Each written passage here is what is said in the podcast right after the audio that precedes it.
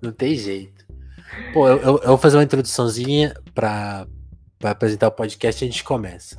Tá bom. Alô, alô, eu sou Vinícius Félix, sejam bem-vindos ao Telefonemos, nosso podcast de bate-papo, de conversa, sempre aqui é, tentando trazer as conversas mais interessantes possíveis, as pessoas mais legais possíveis. Geralmente quem fala português, né, enquanto a gente não aprende aqui a desenrolar o inglês, o francês, né, encontrando pessoas que falam português pelo mundo e também brasileiros que estão pelo mundo, né, que é o caso da Mavi, que está falando diretamente de Amsterdã. Mavi, seja bem-vinda, por favor, é, se apresenta aí pra gente, dá um... Como você gosta de se apresentar? Você gosta de falar pela profissão? Gosta de tentar uma definição mais filosófica? Oh, legal.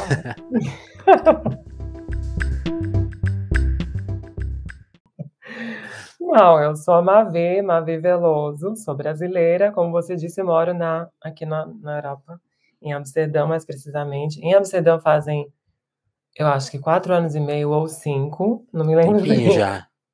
Mas fora do Brasil já tá fazendo sete para oito anos, é um tempo já. Caramba. O tempo corre, menino! Parece que foi ontem que eu estava aí morando em São Paulo. Caramba. Mas quando eu paro para né, contar, assim, é que acho que também essa coisa da pandemia, né, esses dois anos. É, é, é, é três anos em um, né? Bizarro. Dá uma sensação mais longa. Então, a, essa sensação de estar mais longe do Brasil, acho que a, ficou até mais, né? Porque também. Mas, bom, eu sou uma artista, eu me costumo dizer que eu sou uma artista transdisciplinar, porque eu gosto de transitar por mídias, né? Eu tenho uma uhum. formação em artes plásticas pela Universidade Estadual de Londrina. Certo. E ainda ali, quando eu estava fazendo faculdade, eu também me, me, Como que eu posso dizer? Me aventurei pelas artes cênicas, pela dança, pelo circo, pela música, né? Eu fazia coral com alguns amigos ali dentro do coro da, da universidade também. Então, ao mesmo tempo que eu estava levando a minha, a, o meu curso de artes visuais, eu fiquei bebendo de outras fontes, porque uma só não bastava. é muito pouco, né? É, eu sei lá, eu tinha interesses cênicos, né, digamos assim, a coisa só das artes, das artes visuais, das artes plásticas, era muito interessante, porque também tinha uma abertura para para as outras mídias, né, artísticas, mas também não era a única coisa que eu estava interessada ali. E aí, quando eu terminei é, faculdade, eu fui para São Paulo, onde eu trabalhava mais realmente com pessoas que lidavam com o aspecto da performance, né? Então, uhum. por isso que eu digo que eu sou uma artista transdisciplinar, porque tendo essa um background assim, né, de que eu fui bebendo de várias fontes, experimentando diferentes coisas, hoje, dependendo do projeto que a gente quer fazer, a gente, eu digo eu, euzinha, euzinha. É, é, parece a equipe do Telefonemas, é eu, eu mesmo, e... Não, mas aí no, no, meio disso tem né, muitas outras colaborações que, né, que surgem, que nem agora eu estou fazendo um projeto que tem muitas pessoas envolvidas. Legal. E, mas aí. Que é, é o seu primeiro álbum, né? Sim, meu álbum, meu primeiro álbum de música, que na verdade é um álbum visual, né, que eu estou chamando, porque além das músicas vem, vem aí para frente um material audiovisual vocês não perdem por esperar. Legal. E para quem ainda não escutou, a Mavi uhum. soltou o primeiro single desse projeto, né? Ela, ela já tem alguns outros singles, né? Ela lançou coisa em 18, em 19, em 20, aí ficou um ano quietinha e lançou agora Names, né? Que é estreia essa, essa ideia. Que que, que, essa, que, que, que essa música. Essa música tem uma história curiosa, né? Porque vai falar justamente sobre ser uma brasileira no estrangeiro, né? Tem, tem uma questão de, de, um, de uma linguagem que você, vamos dizer assim, custou para aprender aqui no Brasil, que quando você vai para fora do Brasil deixa de fazer sentido. E faz é. muita falta, né? É uma música um pouco sobre isso, né? Tem um pouco essa. Na verdade, o álbum, o álbum, né, que vem na sequência depois da, daqui uma semana, uma semana e meia, tem bastante essa viagem da, da coisa da linguagem, né? Tem, fala muito sobre esse processo de migração mesmo, de, vir do, de sair do Brasil, chegar aqui na Europa e ter todos esses confrontos. Esse álbum, né, que eu chamo de Travesti Biológica, fala muito sobre o processo de transição também, de, uma, né, de gênero, que eu uhum. passei por ele, e muitas outras meninas trans, e meninos trans, e outras pessoas não binárias, então tem muitos processos de descobrimento é que a gente passa por e também muitos traumas, né, que a gente tem que é, passar por também, não que Encarar, né? a gente é. passa. Então acho é, que o álbum como um Seria todo, bom não, que não tivesse, né? Mas... Seria bom. Mas... Eu acho que vem melhorando, espero, não sei. Mas é, eu acho que o álbum como um todo tem essa coisa da linguagem. A música Names, que traduzindo é nomes, né? Sim. Eu acho que fala bem mais sobre um processo de violência mesmo, porque não sei se é, eu passei muito por isso enquanto uma pessoa trans e, e acho uhum. que também pelo fato de ser brasileira vindo para a Europa, a gente escuta muitos nomezinhos que as pessoas criam, que as pessoas trazem para tentar te ofender, para tentar te humilhar, para tentar te reduzir a, ao mínimo. E eu acho que hoje em dia é, o fato de a comunidade trans e LGBTQIA+, a gente tem conseguido mais estratégias, a gente tem conseguido se aliar, mas eu acho que sempre conseguiu, né? A comunidade uhum. LGBTQIA+, sempre sempre teve ali suas estratégias, mas eu acho que hoje, com a coisa da mídia, redes sociais, a gente tem conseguido botar mais presente do que antes. E, e isso tudo tem fortalecido, fortalece, me fortalece a tentar subverter esses nomes que sempre foram utilizados para me humilhar. Hoje eu entendo que muitos desses nomes são, na verdade, são nomes que eu sou mesmo, e então eu, eu quero me sentir empoderada e poderosa Sim. com esses nomes, como é o caso de travesti. Vem, vem para mim, né? Vem, é, Isso. total. Saquei. E, e para a gente tentar fazer, tá, antes de falar de Europa, de álbum, tentar te entender do começo, assim, qual, qual é a sua primeira? Até para você falar um pouco do, do processo de transição, uhum. acho que uhum. vale a gente entender um pouco como que era a sua vida criança, né, adolescência, como que foi? Foi foi um período tranquilo? Que, que memórias você traz de, desses dias, assim? Você já mexia com arte? Se, se tinha outros sonhos? Como que era um, pouco desse começo? Acho que era uma criança bem sonhadora. Legal. bem lúdica. É... Nossa, quando você me, me pergunta isso, vem tanta coisa na cabeça. Eu cresci no sítio. É o objetivo, vamos ver. é, tem muita coisa para falar, por favor, vai me. Vai me eu, vou, eu vou te. Me costurando. Te, te ajudando, é. Eu me prolongo, eu viajo. Não, pode, vai, vamos aí, vamos abrir parênteses atrás de parênteses. É, eu, cresci, eu cresci no interior de Minas Gerais. Legal. É, eu vivia no, no sítio com meu pai, com a minha mãe, com meu irmão. Ia para a escola também ali, né, no, numa vilazinha, não, é, é, ficava tipo a 20 quilômetros da, da, do, do, sítio onde eu morava, mas era numa vila da, na zona rural ainda também. Todo ali dia no rolezinho, hein? Era um rolezão. Todo dia eu pegava um ônibus. Caramba. Às oito da manhã, para chegar na escola meio-dia, meio-dia e meio. E era uma poeira, menina, naquele ônibus. Aff, Maria.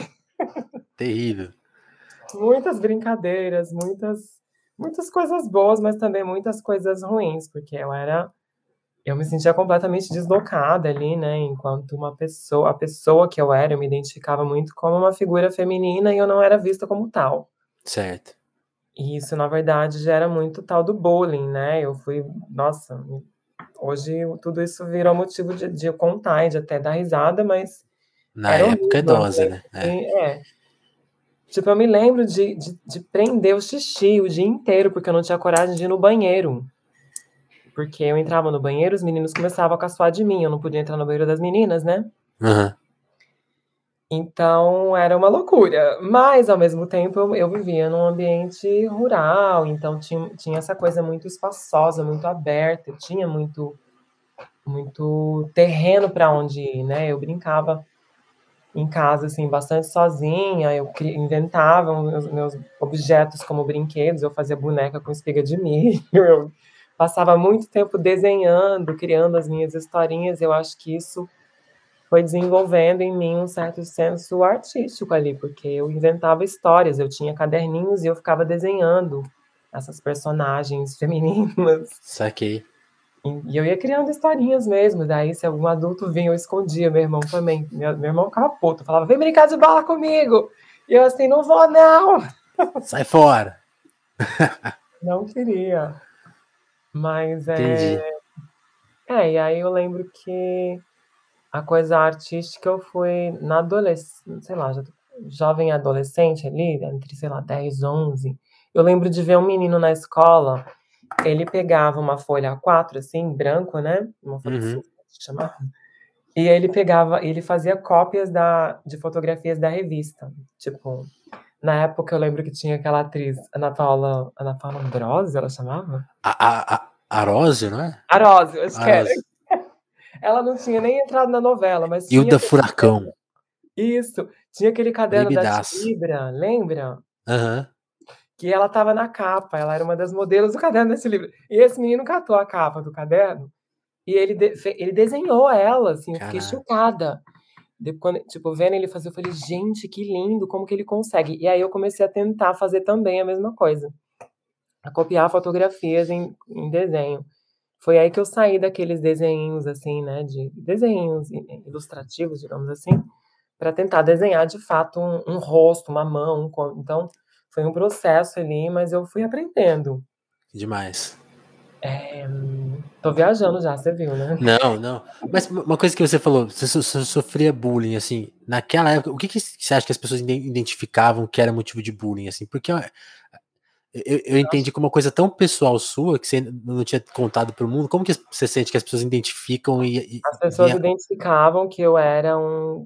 Bom, eu me sentia como uma menina. Certo. Hoje em dia, eu não sabia isso quando era criança, não tinha muita noção eu não conseguia nomear as coisas, mas eu não conseguia entender por que que eu eu queria brincar com outras meninas e eu me sentia como elas. Certo. Só que era proibido, as pessoas não deixavam, elas ficavam bravas comigo e eu não entendia isso. Então, à medida que eu fui ficando mais velha, eu percebi que as outras menininhas estavam crescendo o seio, por exemplo, né? Aquela, aquele processo de puberdade. Uhum. E eu falei, por que, que não está acontecendo comigo também isso? Só que isso tudo dentro da minha cabeça, eu não perguntava para ninguém porque eu já estava sendo punida. A minha mãe ficava brava, o meu pai ficava bravo. Eu pegava roupas e, e maquiagens da minha mãe desde criança, e toda vez que eu, que eu era pega fazendo isso, dava problema. Eles me puniam de alguma maneira, ou ficavam bravos, me botavam de castigo. Eu não me lembro mais exatamente, mas é, eu percebi desde muito cedo, como muitas de nós, né, que expressar a minha feminilidade gerava uma punição para mim. Então eu brincava escondido. Aí eu comecei. Isso você vai percebendo que tinha alguma coisa errada, né? Não comigo, mas errada com o mundo lá fora, que eu não né? entendia. E chegar na escola, é, eu era uma, uma, um menino, né, na visão de todos eles, com uma, uma, uma presença muito feminina. Então, um rapazinho feminino, uma bichinha, brincando no meio, no meio de outros rapazes, o que que isso gera? Entendi. Além de muito bullying, que é o que a gente chama hoje, sei lá, né? Na época eu me sentia só humilhada. Eles me, eles me pressionavam, me chantageavam às vezes, para que eu fizesse algumas brincadeiras sexuais com eles. E eu não podia contar, porque senão eles iam fazer outras coisas comigo. Então existia muito essa coisa sexual o tempo inteiro, que outros meninos da mesma idade que eu, ou mais velhos que eu, é, me chantageavam ou tentavam me humilhar com, né, com o fato de eu, de eu ser afeminada no meio deles. Então era isso, assim, é isso que eu chamo de bullying. Não, eu não sei se eles percebiam que eu era trans, não sei o quê, mas eu era a bichinha no meio dos meninos. Eu imagino até que não, né? Porque, como você falou, não tinha essa informação. Você, é, você, é quando, quando foi a primeira vez que você ouviu falar e falou, peraí, acho Ai, que eu entendi. Demorou muito, demorou. Muito, muito, caramba. Quando criança, eu acho que até falei isso com a Isa numa conversa aí sobre né, as coisas do lançamento. Uhum. Mas aí eu lembro que quando criança e na cidade, tipo, eu era, eu morava no sítio e, e a gente ia às vezes para a cidade para fazer compras, essas coisas, né? E aí a minha cidade era uma cidade muito pequenininha no interior de Minas, chamado Coromandel. É bem no Triângulo Mineiro, lá para cima de Uberlândia. Fica duas, três horas de Uberlândia. Certo. Mais pro norte, assim, quase divisa com Goiás. É, e aí eu lembro de. Lembro vagamente de ter visto algumas travestis na, ali na rua, sabe? Em, em botecos, na hora que a gente ia de, é, chegando da, da, do sítio para a cidade, a gente passava na, numas ruas bem pequenininhas que tinham uns botecos assim. E aí tinha essas figuras femininas andrógenas que eram as travestis ali. Primeira vez que você viu na vida, né? É, eu, eu tenho uma imagem muito vaga de ter visto algumas vezes por ali ou de ter visto na televisão, sabe? Sim. E, e é claro que isso para mim foi ensinado como se aquelas pessoas fossem monstras, né? Uma perversão, né? É, e eu tinha uma, eu até desenvolvi um certo medo, assim, nossa, o que, que é isso, né? Que figura estranha, que figura esquisita. Só que ao mesmo tempo tinha um fascínio, né? Que eu, que eu deixava, eu vetava muito porque eu não podia acessar aquilo. Agora, muitos anos depois, quando eu já morava em São Paulo, depois de ter feito faculdade, depois né, de, de chegar ali em São Paulo, que eu comecei a experimentar é, outras, como se, como se diz, a adentrar outras experimentações de gênero, de sexualidade, né, uhum. dentro da própria universidade, foi quando uhum. eu comecei a entender que eu poderia é, me expressar sexualmente de outra maneira, né, que eu, eu que, que vivia ainda como menino, que me interessava por outros meninos, é, só dentro da faculdade que, que, eu, que eu comecei a entender que aquilo era possível, que não era um crime, porque até então era um crime. Eu fazia, eu fiz muito, mas era um crime, era tipo, puni, era uma punição e eu me, sim, eu, sim. eu, me punia por ter, por ter, por ter esses desejos. Né? Mas aí na faculdade foi quando eu comecei a entender que eu podia experimentar outras coisas. E aí a coisa do universo trans foi só em São Paulo, lá para 2013, 14 foi quando eu, eu fui entender ou, ou, ou, ou ver a possibilidade hormonal, por exemplo, sabe? Sim, sim. É, experimentar com experimentações de, de, de, vestir coisas diferentes, usar esmaltes, usar salto alto, maquiagem. Isso eu comecei a fazer bastante ali em São Paulo, dentro de um universo pessoal meu, mas também de um universo artístico, porque eu trabalhava com outras pessoas ali, né, na área da performance, a gente tinha um espaço no centro de São Paulo chamado Como Clube, que era bem na Praça da República, e a gente fazia eventos ali semanalmente, e aquilo ali era um, um grande cabaré pra gente, a gente se vestia de qualquer coisa, era um bafo. Então eu acho que Legal. esse universo todo, artístico, performático... Te informou. Foi me informando e foi abrindo espaço para que eu experimentasse outra coisa que não o menino acuadozinho ali, que era o que eu tinha de memória das, né, de, de criança e de adolescente.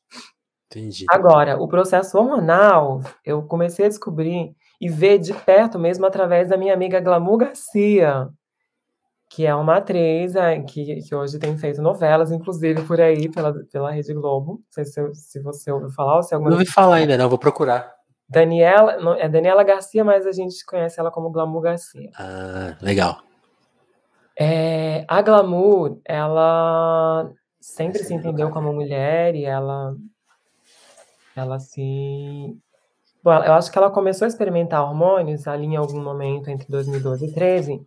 E eu vi ela botando, aplicando hormônios, sabe? Tanto um gelzinho que ela passava na pele, quanto injeções. Uhum.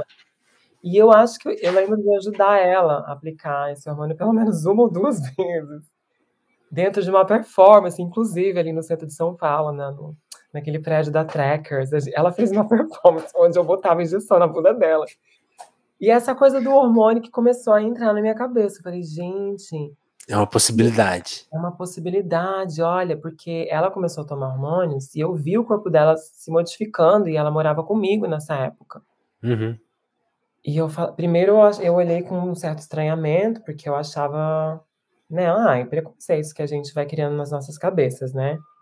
É, eu achava muito bonita essa coisa radical que ela tinha também, mesclar feminino, feminilidade, masculinidade, quer dizer, não sei se masculinidade, mas diferentes camadas de feminilidade, sim, sim. mas a coisa hormonal. E, e, e, eu imagino que você via nela uma coisa que tava uma certeza, né? Que, como você falou. É, ela tinha uma certeza. Você passava por muitas dúvidas e ela tava. Exato, a Glamour ela sempre teve muita certeza do que ela, da, da mulher que ela era, e eu eu fui, foi adquirindo isso. Eu fui, eu fui, na verdade, educada a ter dúvidas, né, com relação a isso. Então, eu duvidava, eu não aceitava também. Só que aí eu vi com ela a possibilidade. Aí, um belo dia, em 2014, eu não aguentava mais a pessoa que eu era. Saquei. Eu estou simplificando aqui, mas é, é, todo esse processo. Eu acho que hoje as meninas, talvez pelo fato de ter mais informação, elas adentram esse universo de é um é mais suave. Né? de um jeito mais fácil, não sei. Talvez eu esteja falando besteira, mas uhum. eu lembro que para mim foi um turbilhão de muitas emoções e de muitas sensações, de muito medo, porque a gente não tinha também tanta retaguarda assim, né, de médicos e tal. Tinha bem pouca coisa naquela época. E é claro que eu não busquei um médico, eu, eu pesquisei sozinha muita coisa a porta de entrada foi a glamour, foi os hormônios que ela usava, foi as coisas que eu perguntei para ela. E depois, muito que eu pesquisei, aí eu comecei a me harmonizar também, e foi uma beleza. Aqui estamos. Que demais. É, não, eu até, eu, eu até imagino que talvez, para todo mundo que passa pelo processo, por ser sempre uma questão, talvez fique até chato explicar. Uhum. Falar várias vezes sobre isso como se fosse o seu principal assunto. A gente sabe que não é. Mas também é muito legal conhecer, porque eu acho que desmistifica é. um pouco, né? Porque parece uma coisa de outro mundo e que e são dúvidas parecidas com dúvidas que pessoas que não, não passaram por isso também têm, mas com outras questões, né? E é tipo assim, não que seja mais fácil ou mais difícil, mas lembra muito. E assim, eu fico assustado que, tipo, a, a, impressão de quem não, não viveu isso é tipo, nossa, deve ser uma coisa terrível, de outro mundo. Tipo, não, é. São questões que você tem que, sei lá, com, com a sua personalidade, com, com, com a forma que você. Tipo assim, não é. Não tô comparando, né? Mas tô, tipo assim, exemplificando, pô, você, te, você, te, você nunca, você não teve dúvida nenhuma na sua vida, você sempre foi uma coisa, uma linha reta, uhum. aquilo que te uhum. apresentaram era uma grande verdade universal, tipo, não, não né? Acho que não é bem assim. Né?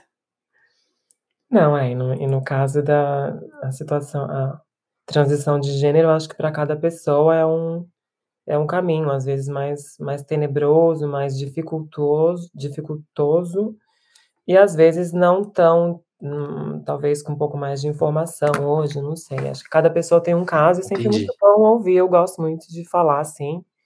Isso, isso, que você, isso que você falou, eu fiquei curioso. Como que é a coisa da, da, parte, da parte médica, assim? Porque hum. entra numa coisa meio perigosa. Se, se, se você tomar uma coisa errada, vai, vai, vai afetar a sua saúde, né? Tem, tem um, um campo sério, assim, confiável. Como que é se informar dessa parte? Assim, tipo, não, isso aqui você pode tomar, não vai dar nada. Olha, eh, são medicamentos, então, eh, eu tô falando aqui, né, claro que eu e muitas outras meninas adentramos esse espaço eh, no passado e no presente ainda. Sim. Eh, apesar de ser uma coisa forte, porque são hormônios que você está manipulando, você está introjetando no seu corpo, ao mesmo tempo também, eu sempre gosto de dizer que não é também um bicho de sete cabeças, sabe? Eu acho que Legal. porque o universo médico por exemplo, uhum. vou falar isso porque eu estou me baseando. Hoje em dia eu moro na Holanda. A situação é, de, de, né, de saúde aqui, né, é muito mais controlada do que no Brasil. Isso tem o seu lado bom e o seu lado ruim, sei lá, né, entre aspas. Porque aqui para você tomar qualquer coisa, você precisa de uma receita médica. Então, para mim, eu, uma jovem pessoa que estou começando a questionar ou uma jovem, ou uma, uma pessoa não tão jovem assim, não interessa a idade, mas eu que estou uhum. começando a questionar o meu gênero, ou que nem que eu estou começando, mas eu que questiono o meu gênero e que preciso adentrar um espaço de, é, hormonal, eu não consigo acesso a hormônios aqui com a facilidade que eu consegui no Brasil. É, isso, isso é uma situação contraditória porque a gente pensa, ah, mas isso é perigoso, é claro, experimentar hormônios, experimentar medicamentos você mesma não é a coisa mais recomendada. Mas aí a coisa, a coisa, como se diz, precária, em, em relação ao Brasil, ela vem em várias camadas, né? O fato Sim. de que a gente nunca teve acesso a, a um tratamento para pessoas trans, né, a tratamento de, com relação à mudança de gênero desde logo. Isso sempre foi um tabu, sempre foi uma dificuldade, sempre foi proibido e não dava para fazer. Então tinha que, que, que é uma coisa que poderia ser pública, né, com todo o apoio psicológico, hormonal. Poderia. Tudo, Eu né? acho que isso tem se modificado hoje, né, graças a tantas investidas e várias conquistas que a, que a gente, comunidades trans, tem conseguido. Mas na época que eu comecei a, a, a me questionar e, que, e quando eu queria começar a experimentar hormônios, eu não, não era tão fácil. Tinha poucos profissionais e esses profissionais eles eram mais presentes numa, num, num âmbito privado. É, eu acho que também existia ali numa. Num... É, é, caro?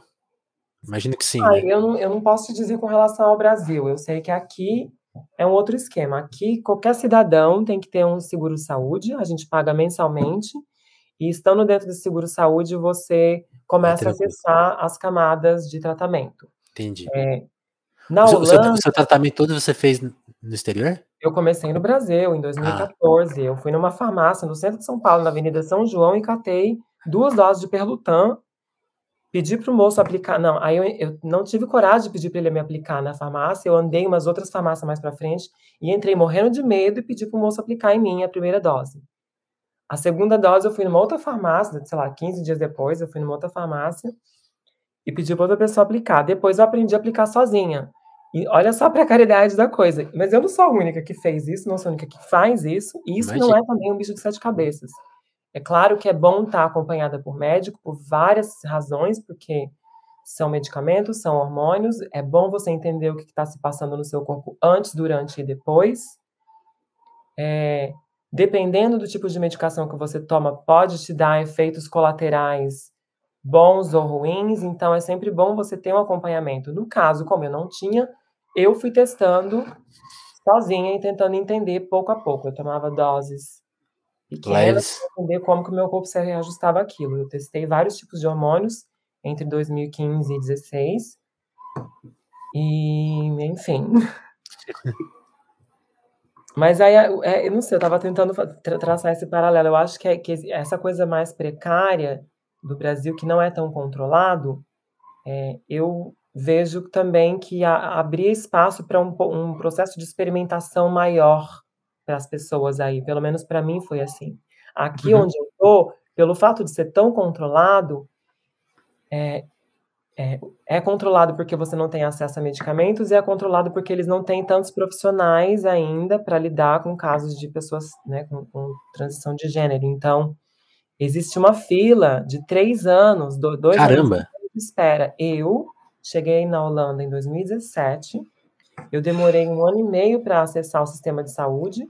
Em 2019, quando eu fiz um, um, né, um acessei o sistema de saúde aqui, eu apliquei para essa única locação, que é uma universidade aqui, onde eles atendem pessoas trans para continuar a transição de gênero. Eu já nesse estado, uma mulher formada, a grown woman, tô tendo que esperar. Eu tô ainda numa fila de espera, já faz o quê? 2019, 20, 20 tá fazendo um ano e meio que eu tô na fila de espera. Vixe, com a pandemia deve ter parado, então com certeza, Nossa. daí toda vez que você tenta questionar isso com médicos, eles falam, ai, é porque a gente não tem profissionais o suficiente e tratamento hormonal é uma coisa muito séria, né? Não é qualquer médico que pode fazer. Aí que eu questiono, sabe? Eu tenho, eu tenho, eu tenho acesso a outros médicos aqui. Eu tenho uma médica geral. Aqui o sistema funciona assim: cada pessoa tem um house doctor, uma, uhum. um médico geral que você sempre vai diretamente nesse médico para pedir tudo. E dependendo das, das especialidades que você precisa, esse médico te, te direciona para outras pessoas. Essa médica poderia muito bem me direcionar para um endócrino, simplesmente.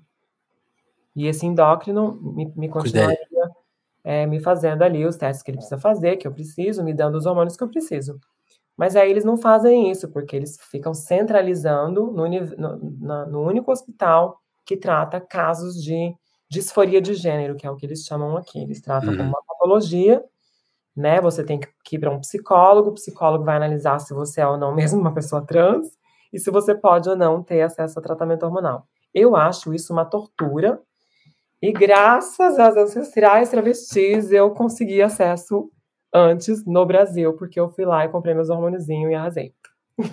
Entendi. Não, não é, é, é curioso você falar, até porque você está falando uma coisa que a gente às vezes deixa de lado. O processo ser mais é, medicado, para forçar a barra, também traz, esse aspecto até, até, de uma certa violência, né? Porque é tratado é. como doença, né? Tipo, é ah, vamos, não, vamos ter certeza que ela não, que ela não vai mudar de ideia. Ou, né? Tipo, ah, é muito perigoso. Então, tipo, então, até não é bem é, por aí também. Eu acho que no meu caso, como já fazia muitos anos que eu tomo hormônios e tal, eles não vão questionar tanto, mas imagina uma pessoa que, que não está ainda nesse estado, né, que não tomou nunca hormônios e que está precisando, porque às vezes é um caso de que você realmente precisa.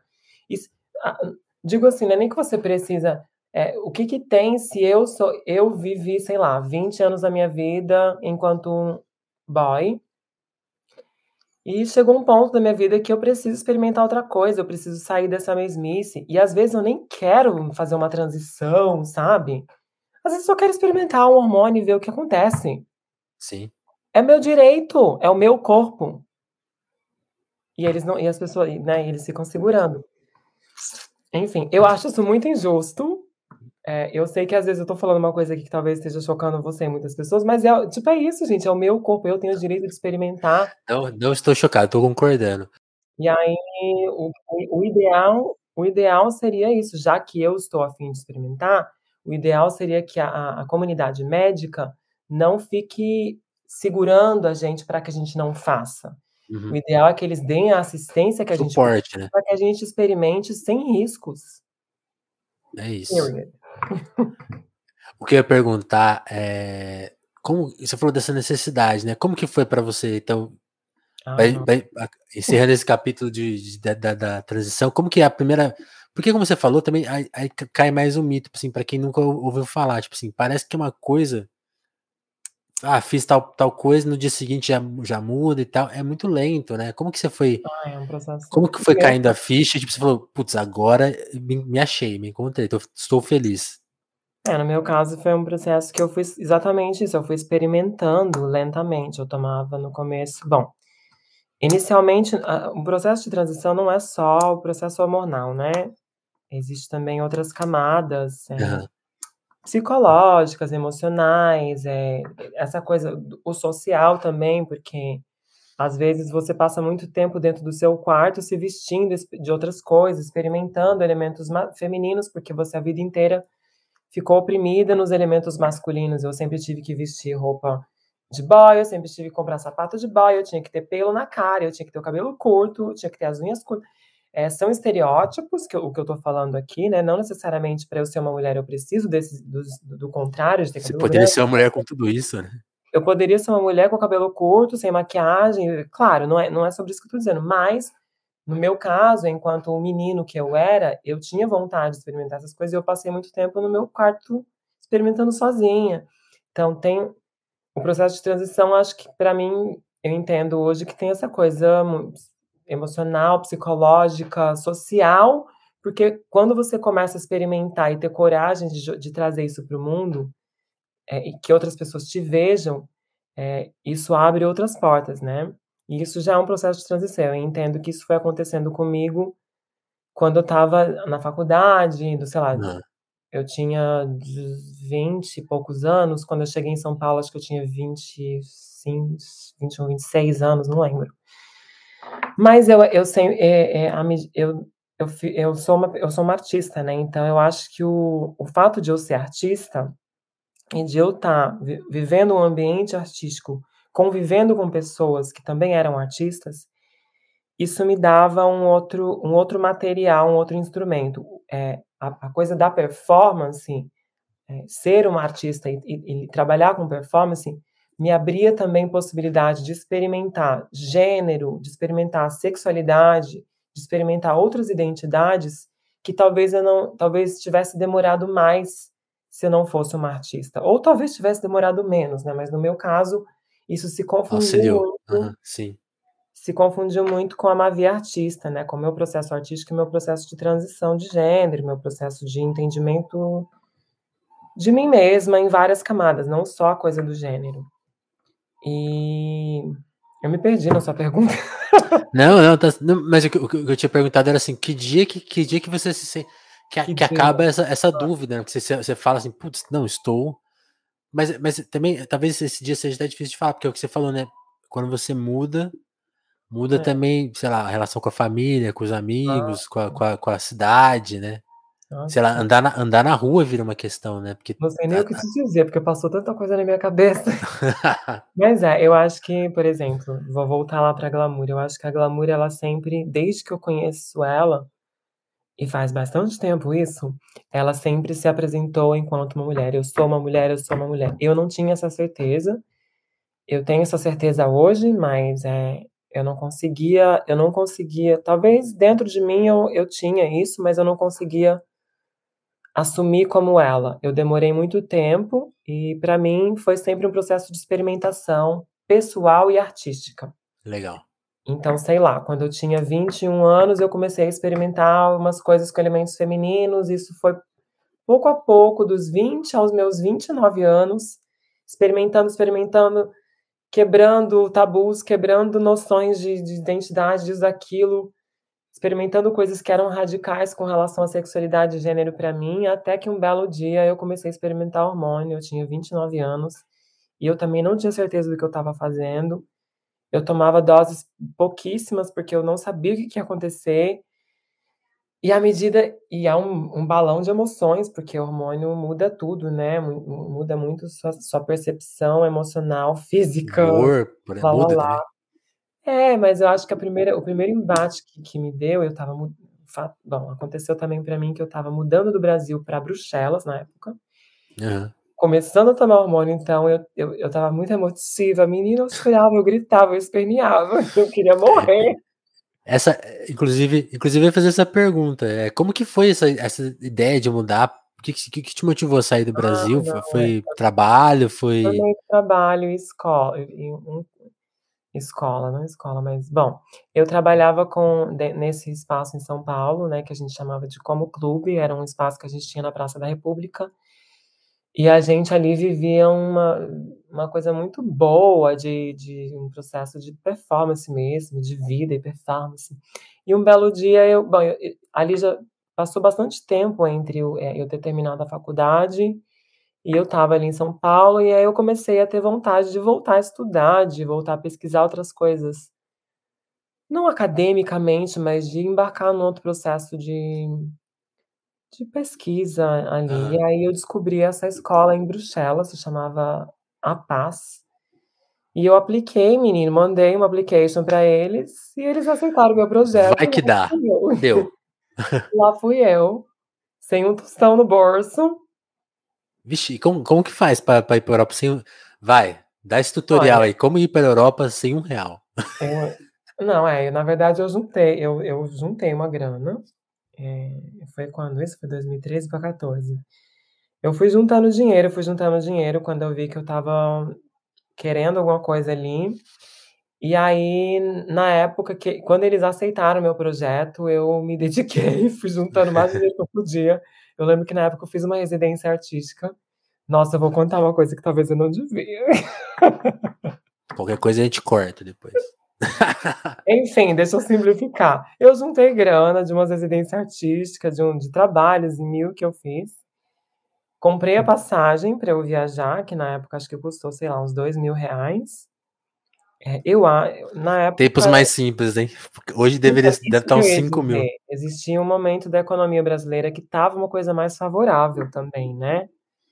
Eh, não só eu, tantas outras pessoas naquele naquele período ali conseguiram conseguia viajar, conseguia comprar uma passagem que não era tão tão olho da cara quanto é agora.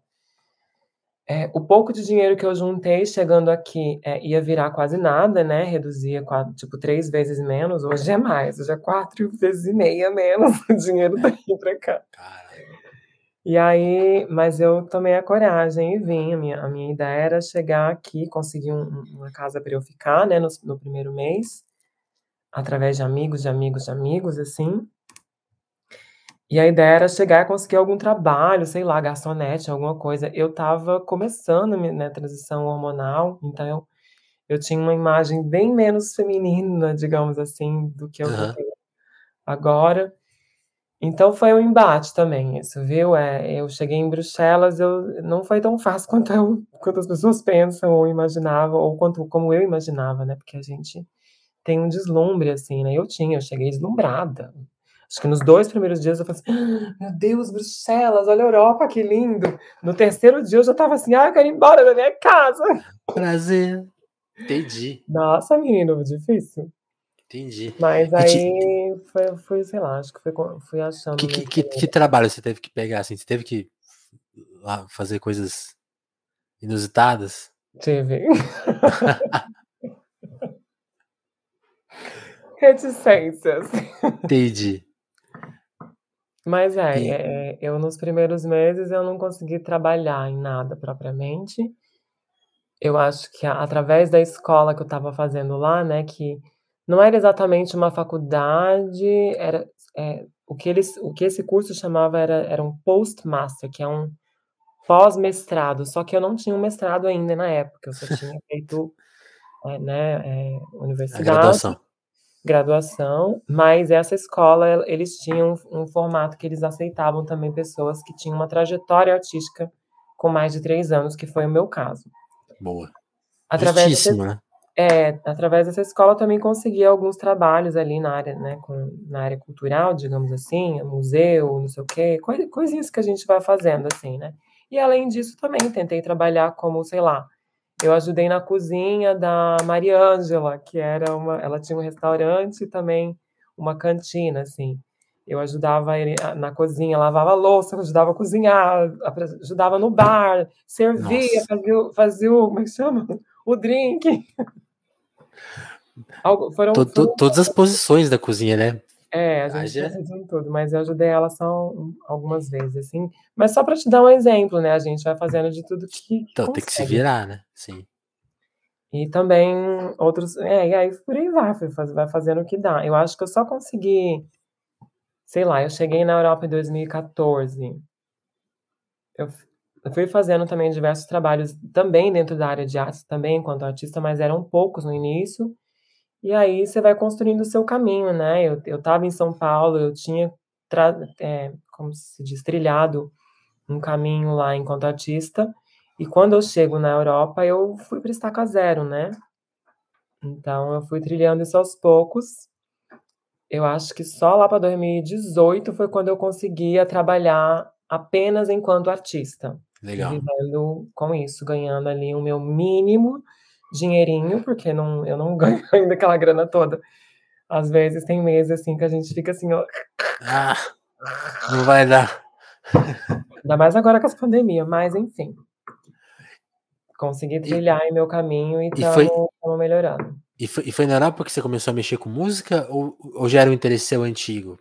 Olha, música eu bom, eu lá na época de faculdade, eu bom, eu sempre me interessei por música, sempre me interessei por teatro, por dança. Quando criança eu ouvia muito música, eu escrevia a criança, adolescente, assim, né, Você escrevia escrevia música já? ah, tá, eh, isso é uma coisa bem importante, na verdade. Eu Bom. eu na escola, por essa coisa, o fato de ser a criança bicha, né, a criança viado, Aham. excluída de tudo e com medo de todos, eu me enfiava na biblioteca da escola, eu passava o tempo os os intervalos, a hora que eu chegava na escola, o intervalo do recreio, É um bom lugar. eu ia pra biblioteca e eu ficava lendo poesia.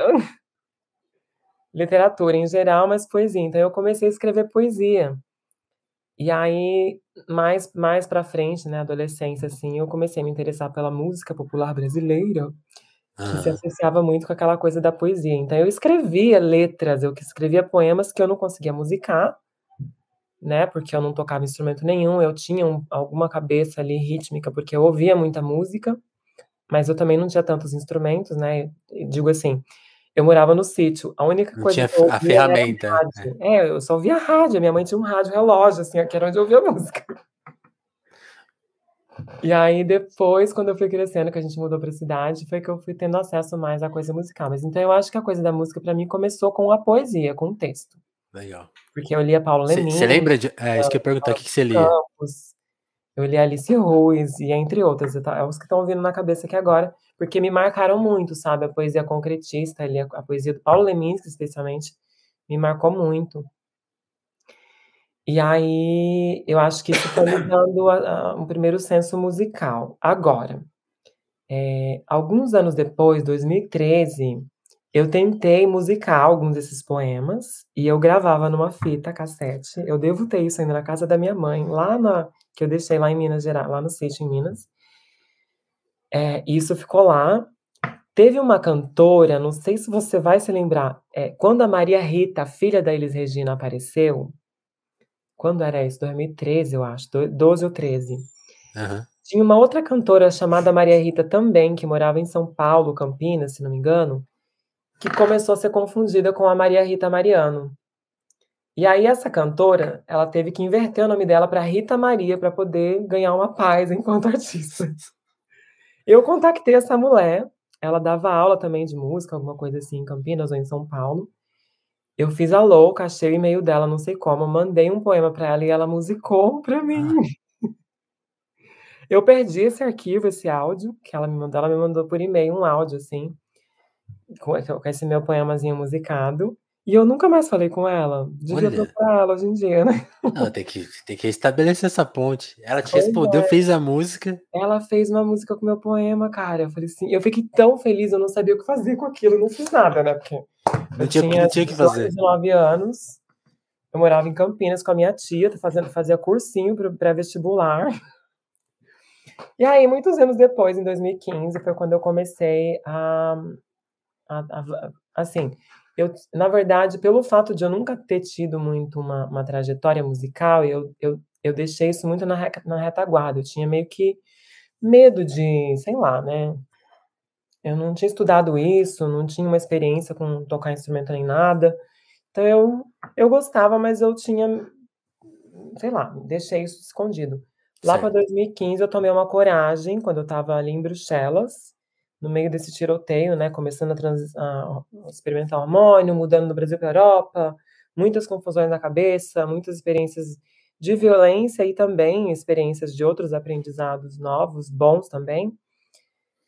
Eu peguei o GarageBand, que era esse esse programa do da da Apple, e comecei a testar coisas ali. É, e aí saiu uma música chamada Eu Mordi a Maçã. Que eu fiz uma versão em português e em inglês e fiz um videoclipe, botei no YouTube. Infelizmente isso não está mais visível, porque o YouTube recentemente bloqueou Eu a te minha conta. eu ia te perguntar isso, que que aconteceu, né? Depois tem que contar isso aí. Ai, segura e me ajuda a lembrar de contar isso depois. Mas enfim, essa foi a primeira música que eu fiz ali sozinha, loucamente, que se você ouve hoje em dia ela é horrível, ela tem o som todo estourado, assim, mas eu gosto. Eu Mordi a Maçã. Hã. Eu não lancei ela oficialmente em nada, né, eu tinha ela no YouTube, acho que eu tenho ela no meus no meu SoundCloud. Mas aí o vídeo o YouTube saiu, né. E aí E depois dessa foram vindo outras, eh a gente eu estabeleci um um um negó eu criei um projeto chamado Quase Show, junto com o Caio, com a Gabi Vanzetta, e com esse Quase Show a gente criou umas músicas, outras a gente fazia cover de outros artistas e a gente fazia performances com essas músicas. A gente fez 2 ou 3 vezes em São Paulo, quando eu viajei da de Bruxelas pra São Paulo, e eu segui com esse Quase Show aqui pela Europa, eu fiz Amsterdã, Bruxelas e por onde mais deu. Fui pra Grécia com esse Quase Show. Ó. Nunca fui com esse show, né, eu fui eventualmente, fiz a performance lá. Eh, fiz em alguns lugares, não vou lembrar aqui agora, mas passei alguns 2, 3 anos com esse Quase Show, porque aí ia se renovando, sabe, eu criava músicas novas, eu colocava música coisas novas ali. Agora, eh, 2017 foi quando eu comecei a bolar esse projeto que tá aí saindo agora, né, cujo sim primeiro single saiu essa semana semana pass essa semana, semana passada? Foi Dia se sexta, né? Foi sexta. Porque eu vim pra Amsterdã em dois entre 2016 e 17 pra fazer um mestrado, e, eh, era um mestrado que se chamava Master of Voice, mestrado de voz, onde eu pesquisava, eh, aspectos como que eu vou dizer? Era um mestrado focado em voz e isso não era necessariamente voltado pra música, cada pessoa ali tinha um enfoque, né, uma menina tinha uma coisa mais voltada pra voz e a tecnologia a coisa das tecnologias, né, a coisa do Google, as vozes do Google, as vozes do Aham. nosso Os assistentes pessoais. É, o meu caso, eu estava interessada na questão do gênero e a voz, né, pelo fato de eu estar em transição de gênero, eu comecei a questionar também como era a minha voz e como eu gostaria que ela fosse, como que eu gostaria que ela soasse. Comecei a pesquisar algumas coisas que que eles chamam de, eh, transição terapia eh, bom, tem algum alguns termos, né, terapia vocal pra transição de gênero da voz. Que na época tinha bem pouco material, assim, tinha poucos profissionais que trabalhavam com isso, né, que seriam um fo fonoaudi um fonoaudiólogo que ajudaria uma pessoa a transicionar a voz dela de masculino pra feminino ou vice-versa. Aham. Eu discordava bastante do das coisas que eu lia, porque como assim, né, a voz e o gênero, por que que a minha voz tem necessariamente que ser uma voz de homem ou uma voz de mulher? Não é bem assim, né, por que que a voz grossa é só uma voz de homem, por que que a voz fininha é só uma voz de mulher? Então as coisas que eu encontrava na internet ou, sei lá, livros, eu questionava também, por isso que eu entrei nesse mestrado de voz pra entender, pra cutucar algumas coisas ali, Fazer a mas sua tese, né? É, é para quebrar um pouco dentro de mim também o que, que é essa ideia de voz masculina e voz feminina, mas isso tudo também dentro de um âmbito estético, artístico, né? Porque mim, eu sou uma performer, eu não sou uma médica, uma fonoaudióloga, então tudo que eu fui pesquisando ali tinha um enfoque artístico. E foi aí que eu fui me aventurando cada vez mais e mais na coisa da música, compondo músicas e aprendendo a produzir, né? Pesquisando é, é, processos de produção musical. Então, todas as músicas que, tão, que vão estar no álbum, que sai dia 21 de janeiro, eu fui produzindo pouco a pouco entre 2017 e, e o ano passado, 2021, né? Que foi até agora há pouco a gente estava aí finalizando é, processo de produção mesmo da música. É claro que depois de um tempo, a partir de 2019, eu fui pedindo ajuda para outras pessoas, né? A Marina, o Cosmo, a Paulette, e outras pessoas que eu né, fui encontrando para me ajudar na coisa da produção, porque eu, por ser autodidata, não conhecia tão bem assim. Sim.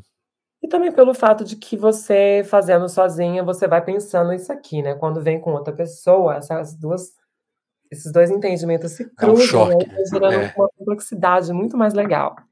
Total. É o caso da música Names, que a Marina me ajudou a produzir, e ela é um bafo.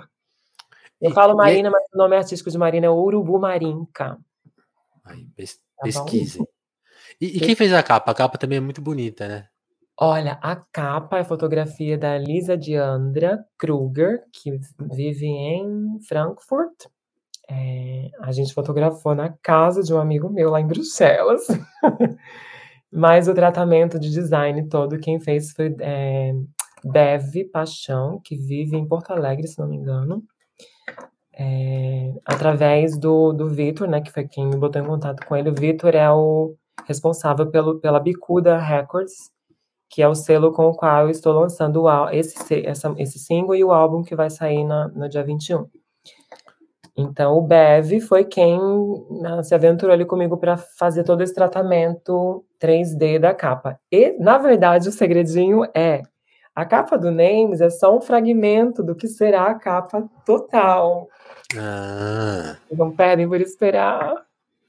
Tem várias coisas nessa capa, ela é um bafo muito louca. É, agora, agora, realmente, agora dá para imaginar que talvez isso aqui seja um, um zoom ou pedaço é, de alguma coisa. Não é um zoom, é um recorte de um pedaço ah, do que a capa total é. Entendi. Agora que a gente quer ver. E, e Mavi, Mavi, tipo assim, aí, aí, aí, isso é importante, porque você lançou alguns singles, esses primeiros singles que você lançou, era realmente pensando na Europa? Essa, essa é a primeira vez que você está pensando no Brasil? Como que você está diferenciando isso, sim? Ah, eu não sei. Sendo uma artista global, né? Porque tá, a música, essa música pode explodir em qualquer lugar do mundo, né? Tá em, tá em inglês. Que... Apesar de que os singles que eu lancei oficialmente ali, né, que estão nas principais plataformas, são quatro, né? Então a maioria estão na língua inglesa. Uma delas só, que é a Tuck to Me, tá em inglês e português.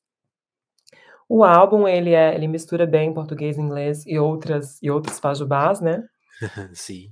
O álbum que vem, o, o, o disco que sai dia 21. Mas é, não é que eu pensava só aqui no, no âmbito Europa, é porque justamente por isso eu tenho vivido aqui já faz alguns anos. Eu me comunico com a língua inglesa já há alguns anos. Apesar de que eu conheço muitos brasileiros aqui, a gente fala muito português o tempo inteiro. O meu parceiro aqui, meu namorado, que é holandês, ele nem fala português, mas eu falo português com ele. Como que ele mas, entende? Ele, ele fala yes, yes. Tá aprendendo, né? Tá aprendendo. É, mas é, acho que é um pouco isso, né? O fato de você estar tá se comunicando. Acho que eu, eu, a coisa de escrever músicas em inglês é um pouco por aí, porque eu sempre escrevi poemas e textos em português, né?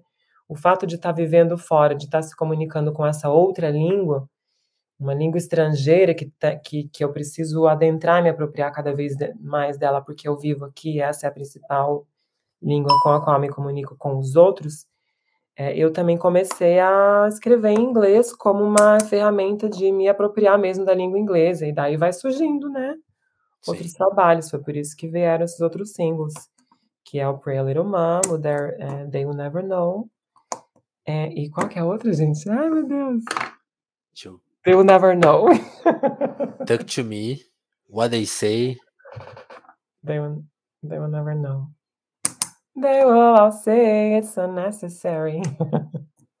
Muito bom. Mas é, é, é às vezes quando eu Yeah, mas é bem isso, porque eu tô vivendo aqui, então eu acabo utilizando a língua inglesa, mas toda vez que eu, que eu por exemplo, viajo para o Brasil e aí tô ali, eu falo, gente, eu devia estar escrevendo mais música em português. Coisa que você acaba. Só que eu escrevo, né? E, e tá, as minhas coisas estão ali anotadas, guardadas.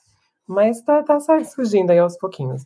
Agora, com o álbum que vai sair, o Travesti Biológica, eu quis muito que não é nem que eu quis, ele foi surgindo assim, né, desse processo, de, de, dessa, dessa, esse processo de vir do Brasil para cá. Então, ele conflui ali essas, essas linguagens, essas línguas, línguas mesmo, saliva, essas trocas uhum. de salivas, essas trocas de língua, essas trocas de corpos, de experiências. Então, ali está o bololô todo.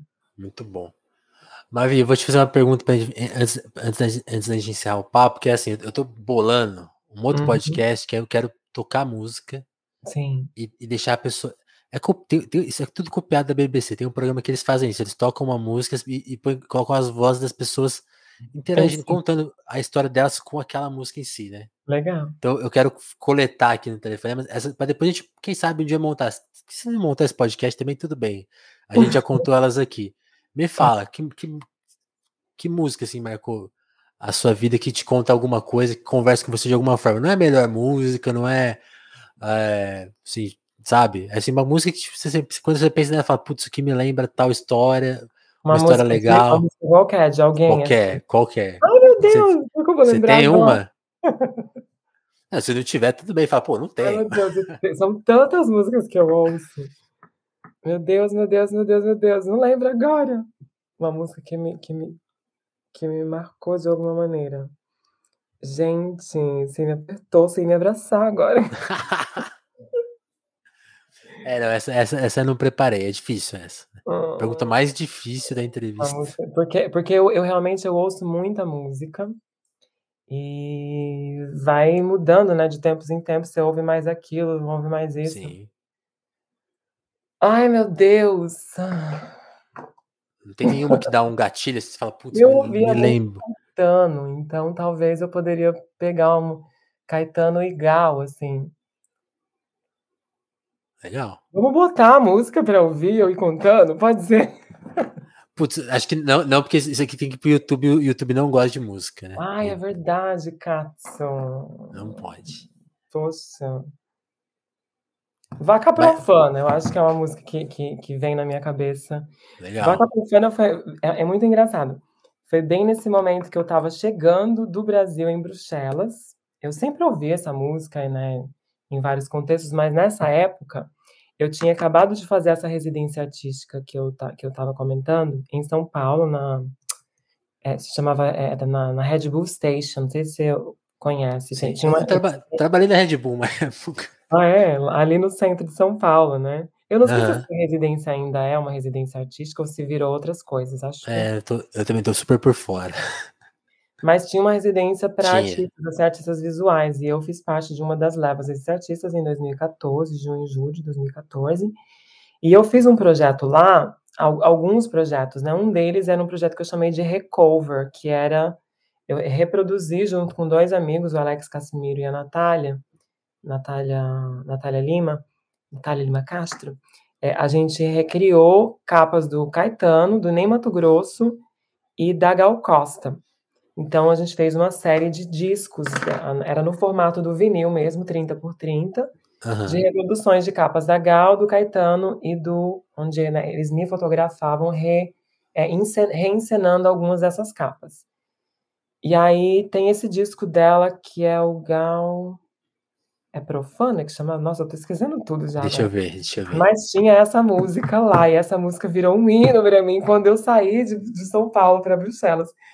E aí eu, eu lembro que teve um contexto dentro de um, um centro, um centro cultural, é, se chama Börschauburg, é um espaço grande de cultural uma casa de cultura grande em Bruxelas. E eles iam fazer uma noite, uma festa, onde as pessoas podiam ir fazer um lip sync babadeiro. Eu passei, tipo, duas semanas vendo aquele vídeo da Gal Costa, assim, respeito muito minhas lá. E eu ficava imitando ela, assim, dançando, que ela ficava... E ainda mais minha risada. Escreva assim minhas palavras, na voz de uma mulher sagrada. Eu fiquei fazendo de tudo, tentando aprender o lip sync e, e os trejeitos da Gal. E aí, no fim das contas, quando eu cheguei na festa, eles não fizeram a porra do lip sync. Eles cancelaram o lip sync, ficou só uma festa com o DJ. Aí eu falei, ai, que saco, gente, não acredito. Eu passei, tipo, três semanas estudando aquilo. Enfim, uma música, um, uma, um, um, como é que fala? Um report, assim, de, de delícia e também de frustração, né? Porque eu me senti super frustrada depois de ter estudado tanta música. Vaca profana, profana como eu, profana como todas nós. Muito bom. Tem, tem, tem, tem algum verso preferido? Ai, acho que é como a música começa mesmo. Ai, não sei, a música toda. Respeito muito minhas lágrimas e ainda mais minha risada. Ei, vaca das divinas tetas. La leche é buena sobre mi garganta, la mala leche para los purretas. Muito bom. Você la falou, né, tá? Buena sobre mi garganta, la mala leche para los purretas. Sabe o que isso quer dizer? A louca, nem a louca. O leite bom na minha garganta e o leite mal para a cara dos caretas, né? É bem Exato. isso, né? Sobre isso que a gente fecha esse programa para calar a boca de quem tá querendo a gente mal. É isso. Muito, muito bom, Mavi. E só você falou, né? Pô, tá, tá no esse disco, essa música, né? Tá no Profana, que é de no 84. Profana. E é, que, é, que, a, que a, da capa vermelha, né? Da é, é, é, a, é a Gal passando batom assim. Super... Ah, o Profana, assim, que ela tá bem, bem brancona, assim. É, ela tá com um pó na cara, assim. Menine, ah, eu queria mostrar um pouquinho da, das minhas reproduções. Será que dá tempo? Ah, se tiver, se tiver na Deixa... mão. Tem, num, tem alguns aqui no, no meu site. Eu vou achar, eu vou botar aqui na. Cadê, cadê, cadê? Boa. Recover. Eu confundo um pouco as capas, porque como a gente ficou. Ah, tomara que tenha essa aqui. Ó, dá pra ver, será? Eu, a gente fez algumas do, do Ney. Ai, tá meio com oh, me, me manda esse link, você consegue mandar aqui no chat privado? Ai, consigo, cadê? Que, que, aí eu, que aí eu coloco na tela. Um minutinho, uma vez, veloso. Sem, sem problemas. O pessoal tá. Pessoal entende. Aí tem o recover. Eu vou mandar o site, a página toda, daí é só ir fazendo, tipo, rolando ela para baixo pra Isso. gente ver. Eu queria achar a capa da Gal. Mas aí, ó, a hora que você entrar, você vai ver. Posso ter, tem, tinha um videozinho também relacionado a isso, que o YouTube me vetou, né? Ei, YouTube. Porque o meu, site, meu canal caiu, eu preciso fazer um outro. Tá aí, tá, tá aí para vocês? Aí. São esses, é. Esses são do Ney Mato Grosso, os três primeiros. Esse era, uma, era a capa dentro de, do disco do Ney Mato Grosso. Esse era Sim. eu, gente. Ó. Oh. Pois é, essa barriguinha. Isso é, isso é que ano? Isso era eu. E essa... Aqui já, aqui já é a Gal, será? Gal. Isso. Aí um outro primeira. Esse, esse foi um dos que eu mais gostei. Tropical, tá vendo? Por isso que eu confundo. Foi um dos que eu mais gostei. Ah, aqui, ó. é esse. Eu acho que talvez eu não tenha botado. Aí, ó, pro ah, fora. Ó, a ele. Gente, a, gente, a nossa produção tá muito cagada, na verdade. Pô, mas tá, tá. Cadê? Deixa eu ver, deixa eu. É, agora Ai, gente, vocês não sabem, foram várias noites. Eu, Alex e Natasha, Natália, e até ah, o Lucas Blender. Pô, essa aqui tá igual. Tá muito, né? Essa ficou muito boa. Essa, essa outra também, cores e nomes. Caramba. Quem é esse menino, gente? Meu irmão gêmeo. Ai, eu oh. amo isso também, London, London. Pois também é outras palavras. Outras muito palavras. Bom. Fizemos vários, né? Certeza da pureza. Ah, daí a gente manipulava também no... os nomes, né? Dos discos. Ah, daí acho que são. Aqui já é. tem uma. Uma intervenção, é. Daí uma intervençãozinha. Tem outras postagens diversas, mas é, são esses. Muito bom. Muito os bom, recovers. a profana, la leche buena sobre mi garganta, la mala leche para los puretas. É isso.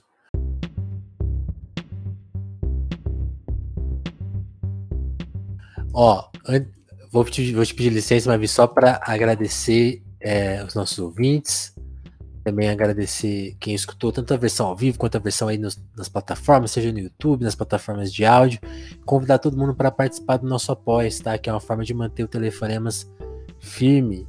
É, questão de produção, né? Dar aquele dinheirinho, aquele suporte. Então, convidar todo mundo para participar do nosso apoio. Quem, quem não quiser fazer aquele apoio mais recorrente tal, tem esse QR Code na tela aí, ó, que é do Pix, né? A gente aceita Pix e você pode chegar por lá. Hoje eu quero agradecer muito a. Cadê? Cadê aqui? A Dagmar Pinheiro e a Dava Brandes, duas apoiadoras, né? Eu, antes eu lia todos os nomes, agora eu vou começar a ler dois por vez, porque tava, tava tomando cinco minutos do programa. Então a gente vai dois de cada vez. Mas esse, é outro prêmio que você ganha do apoiador. A gente sempre vai te agradecer muito, porque vocês fazem total diferença. Então, considere qual é o nosso apoio, considere mandar também o Pix, que aí já é um pagamento mais solto, 10 centavos, 5 reais. Chega do jeito que você quiser. Você já tá dando essa força. Se tiver sem grana, dá um like aí. Na, na, você tá no YouTube, pode dar like. Está no Spotify, você pode dar sua estrelinha, né? Aquele cinco estrelas, né? De preferência. Não dá nota baixa, não, hein, por favor. e, pô, no, na, na, Twitch também tem o, o Prime, né? São formas de você ajudar a gente a continuar no ar. Você, isso é, faz total diferença. Compartilhar e é isso. Então, agradecer de novo a Dagmar e a Dalva, meu muito obrigado. Vou também depois anotar a ordem dos nomes para eu não repetir e não esquecer de ninguém. Uhum. Muito importante. Avi, muito obrigado por ter colado aqui. Gostou do papo? Eu gostei, foi isso que eu ia dizer. Quero te agradecer muito por ter aberto esse, esse canal aí pra gente ter essa conversa. Foi bem descontraído, gostoso. Eu vou me confundindo no que eu vou falando as coisas Imagina, todas, foi super. Foi, foi direto e reto. Foi bom mergulhar assim, um pouco em lembranças e trazer aí à tona. É, obrigada por ter aberto esse espaço também para falar um, desse projeto que eu estou lançando aí, né, a partir de agora de janeiro. E quem tiver curiosidade e interesse, dá uma pesquisada aí em Mavi Veloso nas redes, no Instagram. Chega no Spotify eu tô. Eu tô tentando resolver a situação do YouTube para criar um canal novo. Please. Né, porque tem todo o material Oi. audiovisual que vai aparecer aí. Que, que, que explicação que o YouTube te deu mesmo para derrubar o canal? Bom, eu enquanto performer, eu sempre lidei muito com o meu corpo e a nudez sempre foi um elemento muito presente. Então, eles ah. sempre, eles, em algumas vezes, eles sabotavam a restrição de idade, apesar de que eu não estava mostrando nada, nada demais. muito ali. E uma dessas vezes, sei lá, simplesmente caiu e aí eu não tenho, eu nunca tive, o meu canal não tinha tantos seguidores, né? Então eu não conseguia acesso direto a um, a um um suporte direto com o YouTube. Então eu não, não consigo falar com ninguém. É sempre uma máquina que simplesmente nega os meus, como dizem, meus apelings, né? Os meus apelos que eu faço lá. E aí acho que é isso, né? Vamos começar do zero. e... É. Aí é isso, eu tô com esse projeto que eu tô ah, lançando agora.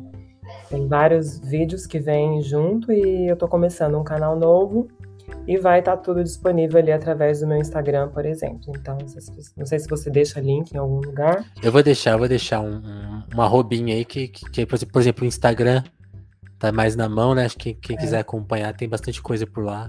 Isso, não através perde nada. do Insta tem links para tudo lá. Mavi Veloso na cabeça. Convido a todos para escutar a minha música nova, que tá um bafo. Por favor. Quero me dar, mas não é só por mim, porque tem uma equipe muito bafoneira ali que veio junto comigo fazendo e a música tá muito, muito legal, tá assim, quebrando cabeças e tabus. Então muito é isso. Bom, obrigada gente. por essa conversa, obrigada pelo espaço aberto e sorte com esse canal, que ele cresça e apareça cada dia mais. Muito obrigado pelo desejo. Gente deseja mesmo, Mavi. Muito, muito, muito obrigado. Muito obrigado você que escutou até aqui. Telefone nos volta a qualquer momento, é só o telefone tocar. A gente dá um alô aqui. Obrigado, turma. Telefone nos volta a qualquer momento. Abração. Tchau, tchau.